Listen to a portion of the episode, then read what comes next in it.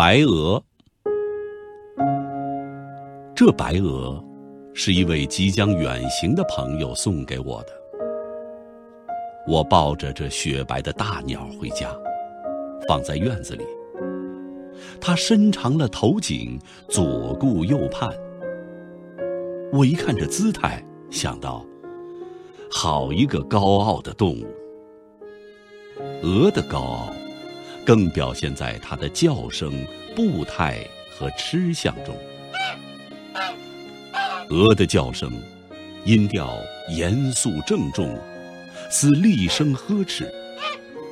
它的旧主人告诉我，养鹅等于养狗，它也能看守门户。后来我看到，果然如此。凡有生客进来，鹅必然厉声叫嚣，甚至篱笆外有人走路，它也要引吭大叫，不亚于狗的狂吠。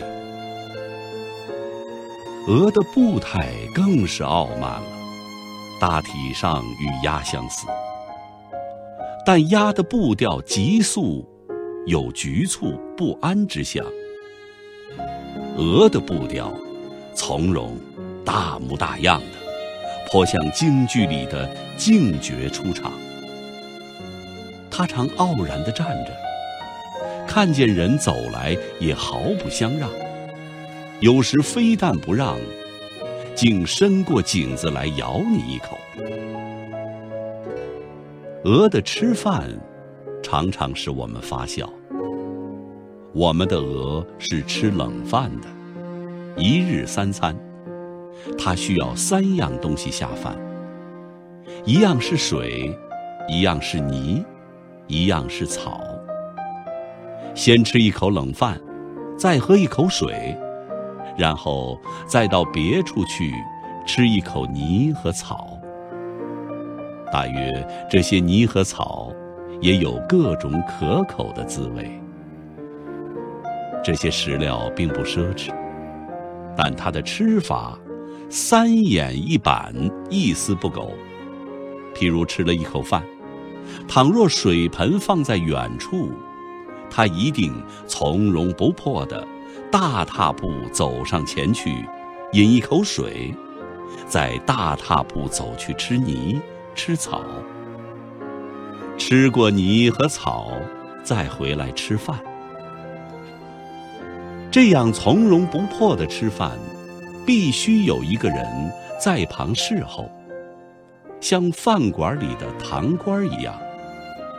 因为附近的狗都知道我们这位鹅老爷的脾气，每逢他吃饭的时候，狗就躲在篱边窥伺，等他吃过一口饭，踏着方步去喝水、吃泥、吃草的当儿。狗就敏捷地跑过来，努力地吃他的饭。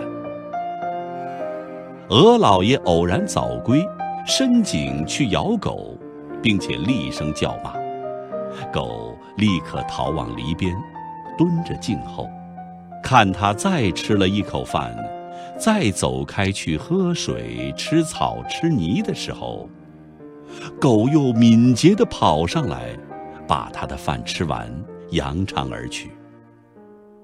等到鹅再来吃饭的时候，饭罐已经空空如也，鹅便昂首大叫，似乎责备人们供养不周。这时，我们便替它添饭，并且站着侍候。因为邻近狗很多，一狗方去。一狗又来蹲着窥伺了，我们不胜其烦，以后便将饭罐和水盆放在一起，免得它走远去，让鸡狗偷饭吃。然而，它所必须的泥和草，所在的地点远近无定。为了找这些食物，它仍是要走远去的。因此。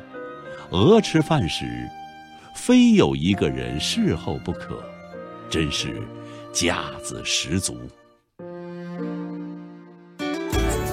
更多课文，请关注微信公众号“中国之声”。